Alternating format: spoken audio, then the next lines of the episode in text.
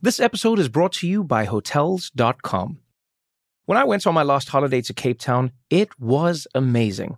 My friends were there, the weather was phenomenal, and most importantly, the food was fantastic. But one thing I struggled with was finding the right places to stay. You know, all I want is a great bed, a fantastic shower, and breakfast that doesn't end at 8 a.m. I'm on holiday, I'm still sleeping. I also like ease, and the Hotels.com app easily helps me to find a perfect hotel for every trip. Whether you're looking for a family friendly getaway or a relaxing spa weekend, on the Hotels.com app, you can compare up to five hotels side by side. Now, why would you want to do that? So you can see prices, amenities, and star ratings. And best of all, you don't have to switch back and forth between options. See? Ease. So start planning your next getaway and find your perfect somewhere in the Hotels.com app today. There's a lot that could impress you about the all new Honda Prologue EV. True, it's got class leading passenger space and clean, thoughtful design and intuitive technology. But what really sets the Prologue apart from the competition is that it's more than an EV, it's a Honda. Honda, the power of dreams. Visit honda.com slash prologue to learn more. What does filmed for IMAX mean? It isn't just a movie that'll look great on IMAX's screens.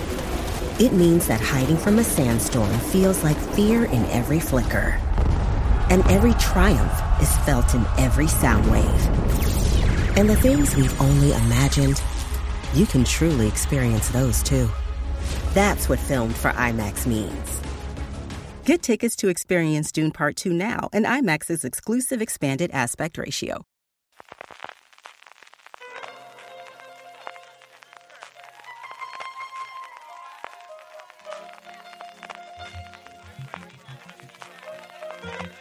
Estás escuchando Fuera de Series con CJ Navas.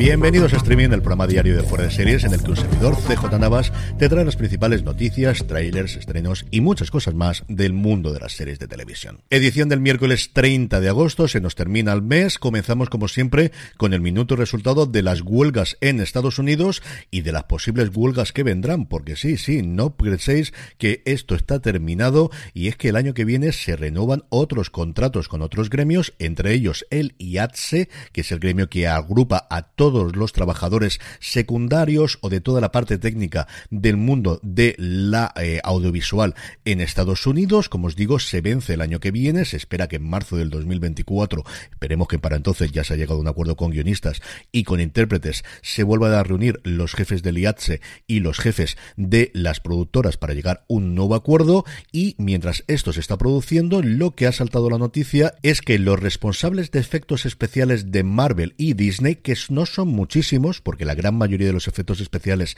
se contrata a casas externas fuera de lo que es el dentro del conglomerado de Disney, pero aún así hay trabajadores tanto dentro del mundo de Marvel como dentro del Disney, han puesto en marcha una campaña para afiliarse al sindicato del IATSE que os comentaba previamente y así que sea este sindicato el que defienda sus posiciones, el que defienda sus trabajos en un futuro. Los de Marvel ya lo hicieron hace unas semanas, de hecho la votación para decidir si se agrupan que a partir de ahora toda su negociación sea de forma colectiva a través del sindicato es el próximo 11 de septiembre y los de Disney por su parte ayer mismo es cuando decidieron que iban a dar este paso adelante. Veremos qué efectos tiene en el futuro en las producciones. Vamos ya con el resto del contenido, comenzando por nuevos proyectos. HBO Max o Max en Estados Unidos ha encargado ya definitivamente, le ha dado luz verde a la nueva serie de Armando Iannucci después de hacer VIP que se llama La franquicia de franchise. La serie nos transportará al mundo de las películas de superhéroes, donde el equipo de una franquicia cinematográfica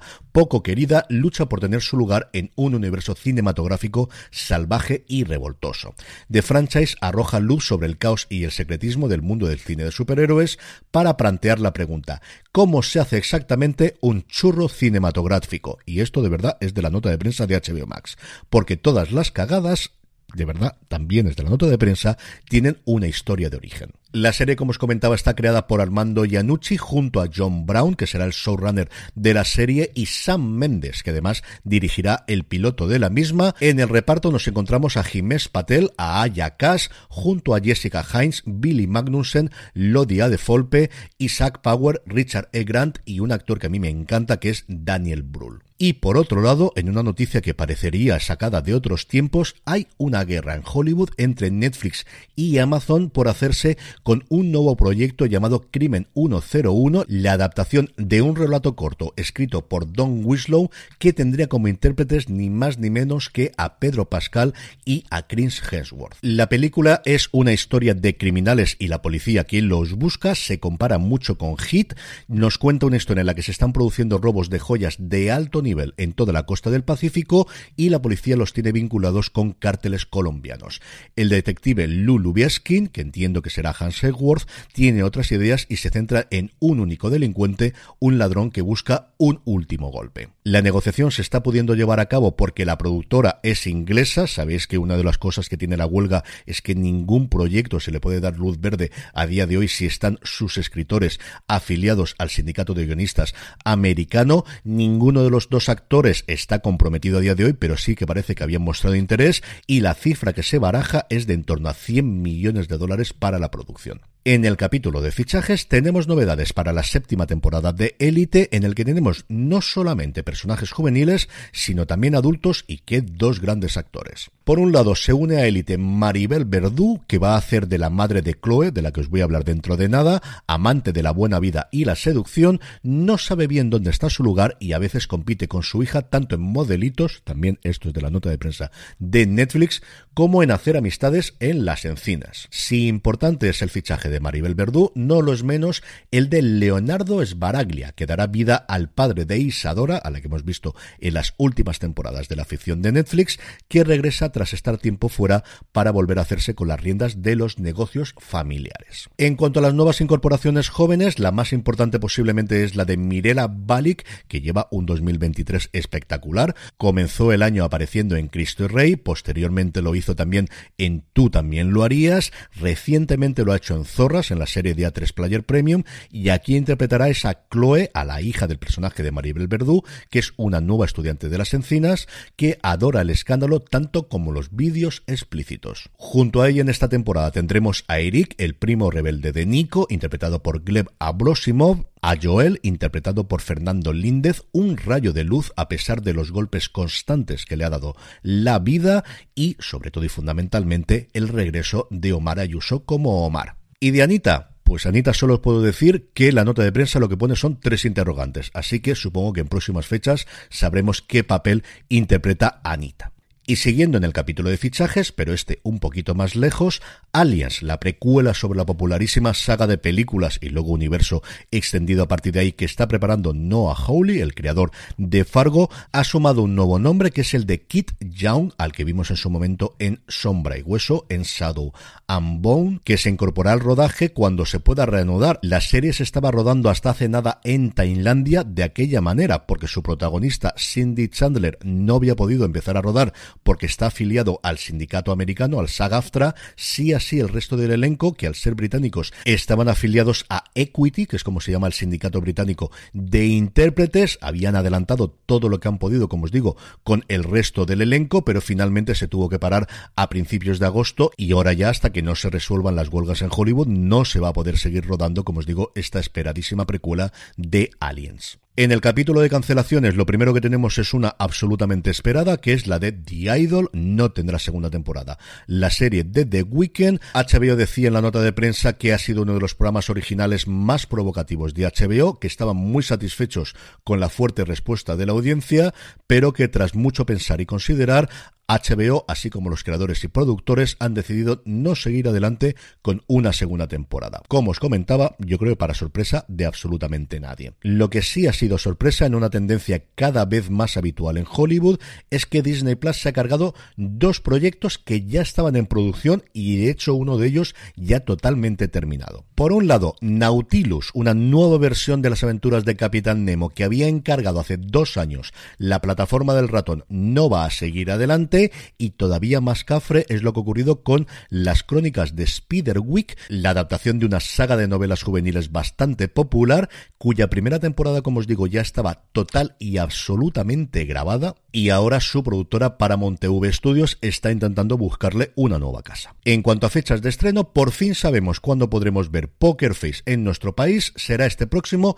15 de septiembre en Sky Showtime. La serie, como yo creo que ya sabéis, está creada por Ryan Johnson, está protagonizada por Natasha Lyon, que ha sido de hecho nominada al Emmy por su interpretación. Es una serie de investigación asesinatos que bebe muchísimo de Colombo, de Se ha escrito un crimen, en la que conoceremos desde el principio la identidad del asesino y toda la trama es saber qué se ha producido ahí y de qué forma va a poder adivinar quién es el asesino, el personaje de Natasha Lyon, que tiene una característica muy especial, y es que es una detectora de mentiras andante perfectamente cuando alguien le está mintiendo. Y por otro lado, vamos a tener que esperar más de lo que anticipábamos para poder ver la última entrega de Fargo, la quinta temporada de la serie de Noah Hawley, como hablábamos antes, con Juno Temple, con John Hamm, con Jennifer Jason Leigh, y es que finalmente se rumoreaba que se iba a estrenar en septiembre, va a ser el 29 de noviembre, se está notando, no tanto en como en cine como os comentaba ayer, pero se están notando estos retrasos, todas las series que no tenían fecha de estreno se están empezando a estrenar mucho más tarde de lo esperable y nos llegará, como os digo, a Movistar Plus, que es quien tiene los derechos aquí en España, de Fargo el próximo 29 de noviembre. Y terminamos como siempre con noticias de industria, una noticia también signo de estos tiempos, de esta polinización cruzada que hay entre plataformas, este series de un sitio que ahora, cosa absolutamente anatema hace unos años, aparecen en otra plataforma, lo hemos visto recientemente en Netflix con Insecure y especialmente con Bowlers, con la serie de HBO que les ha funcionado muy pero que muy bien a nivel global y también aquí en España, mañana que comentaremos el top 10 de Netflix veréis la posición que tiene Bowlers actualmente en la plataforma del gigante rojo, pues bien, Max es cierto que solo en Estados Unidos va a incorporar de forma temporal, eso sí, solamente desde el 1 de septiembre al 31 de octubre, varias series de AMC. En concreto van a ser las siete temporadas de Fear the Walking Dead, las cinco temporadas de Ride with Norman Reedus,